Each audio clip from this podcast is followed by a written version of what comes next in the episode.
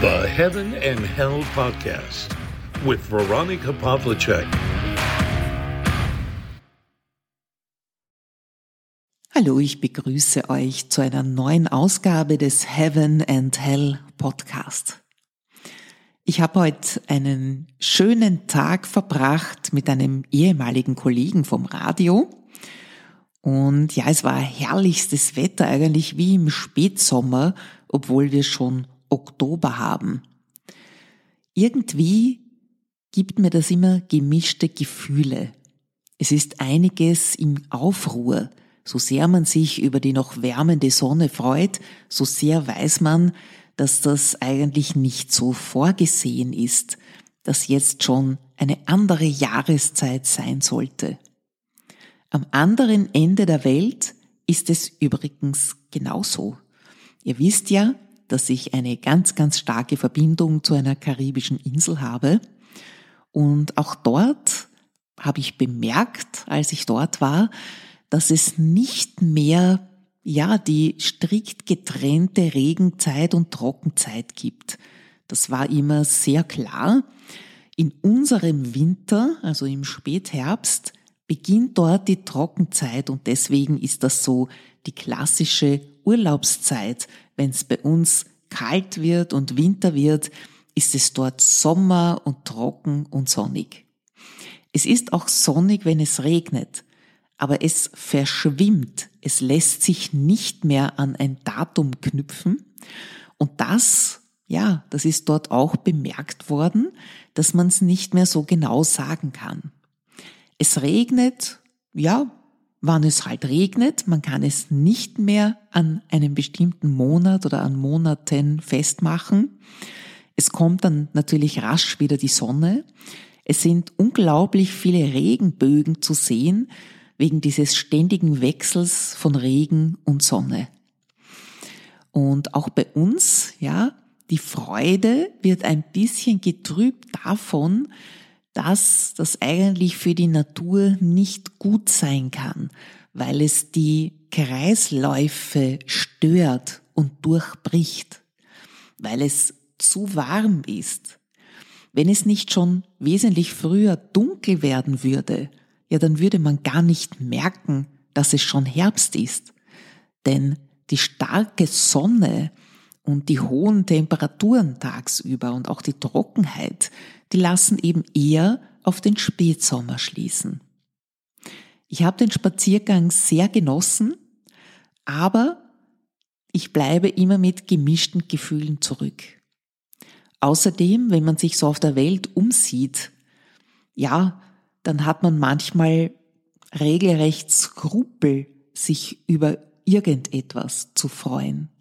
Man weiß, wie es auf der Welt zugeht, dass es Krieg gibt, dass gekämpft wird, dass Menschen leiden, grausam getötet werden, dass Zivilisten völlig unschuldig zum Handkuss kommen. Und da stellt man sich da schon die Frage, kann man da einfach so vor sich hin leben und weiterleben und so tun, als wäre nichts und zu sagen, das betrifft mich ja alles nicht? Ja, wir sehen es in den Nachrichten. Wir sehen auch Bilder, die allerschrecklichsten nicht. Die werden ja meistens nicht gezeigt. Aber wir können uns in etwa vorstellen, was sich da abspielt auf der Welt. Und das ist ja gleich an mehreren Orten auf der Welt. Das ist ja auch nicht nur immer der Ausschnitt, der in den Nachrichten gezeigt wird, sondern das geht ja viel weiter sind ja viel, viel mehr Länder von Kriegen betroffen, von Bürgerkriegen und auch von Naturkatastrophen. In letzter Zeit verstärkt kommt mir vor von Fluten, von Erdbeben, ja, auch mit ganz, ganz vielen Opfern und man hört ja dann immer nur die Zahlen und hat ja doch keine genaue Vorstellung davon, was das bedeutet. Die Zahl der Toten ist ja nur ein Ausschnitt aus dem ganzen Drama, egal ob jetzt Kriegsgeschehen oder Naturkatastrophe. Dahinter steht ja noch viel mehr. Da gibt es Verletzte, gibt es Menschen in überfüllten Krankenhäusern. Es gibt auch Menschen, wo gar keine Versorgung möglich ist, wo die Hilfstrupps gar nicht hinkommen. Und natürlich gibt es auch noch jede Menge Menschen, die durch Bomben oder eben auch durch Naturkatastrophen, durch Erdbeben ihr Zuhause verloren haben, die jetzt ja in irgendwelchen Zeltstädten leben und ja im Kriegsgebiet nicht einmal dort sicher sind und vor weiteren Bomben Angst haben müssen, die in ständiger Angst leben. Ich denke an diese Menschen auch, wenn ich von einem schönen Spaziergang nach Hause komme und bin sehr, sehr dankbar dafür, wie gut es mir geht, wie gut es uns hier geht. Und ich möchte aber nicht auf diese vergessen, die leiden müssen. Ich schließe sie in meine Gebete ein, denn sehr viel kann ich sonst nicht für sie tun. Wir können spenden, wir können uns an Hilfsaktionen beteiligen, immer im Hinterkopf mit diesem Gedanken, kommt diese Hilfe auch wirklich bei den Menschen an oder was passiert da eigentlich wirklich? Was immer ankommt, das ist das Gebet. Und wenn du das Gefühl hast, dass du ohnmächtig bist und dass du nichts tun kannst gegen dieses Leid in der Welt, dann möchte ich dich dazu aufrufen, zu beten. Das gemeinsame Gebet hat große Kraft. Was aber auch sichtbar wird, wenn wir in der Bibel lesen, in der Offenbarung, ja, sind das alles Anzeichen, dass das Ende nicht mehr allzu weit entfernt ist. Für mich entsteht dieser Eindruck, dass alles, was hier in der Bibel beschrieben wird, Schritt für Schritt sichtbar wird. Und das ist etwas, das können wir nicht aufhalten. Ja, wir können beten, für die, die jetzt davon betroffen sind.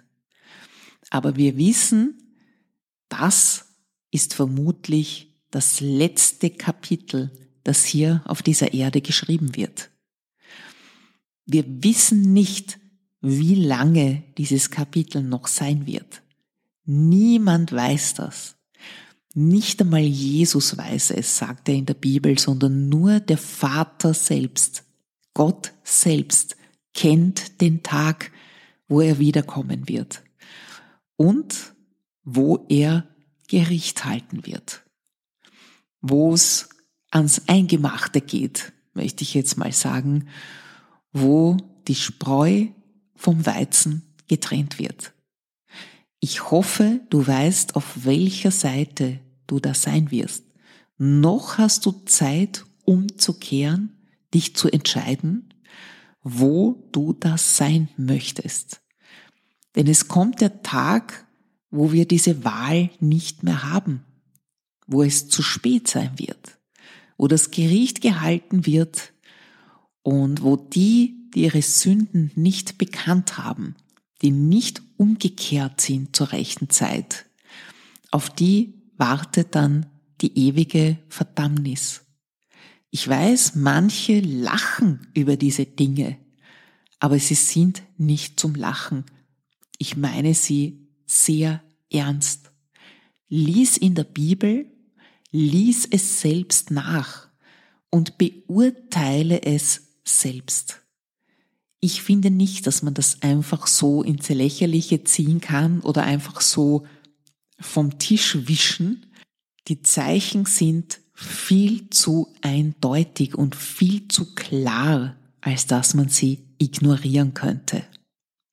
Vielleicht kannst du noch auf andere einwirken, umzukehren. Vielleicht kannst du andere, ja, noch dazu anregen, diese letzte Zeit zu nützen für das Einzige, was jetzt noch sinnvoll ist dieses Chaos in der Welt beseitigen, das wird niemand können. Das können auch wir nicht. Aber wir können darauf achten, dass wir vorbereitet sind, wenn es soweit ist. Wenn Gott wiederkommt und ja, uns richten wird und uns beurteilen wird nach dem, was wir getan haben, nach dem, was wir gedacht haben und nach dem, wie es in unserem Inneren in unserem Herzen aussieht. Ich weiß, das ist etwas, das niemand gerne hören möchte, aber wenn ich mich auf der Welt so umsehe, so tragisch das ist für alle Betroffenen, so sehr kann ich das in einem großen Zusammenhang erkennen, dass dieser Tag nicht mehr allzu weit ist, wo er wiederkommt.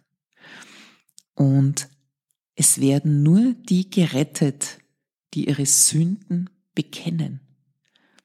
Ja, die zugeben, dass sie Sünder sind und die auch zugeben, dass sie einen Erlöser brauchen.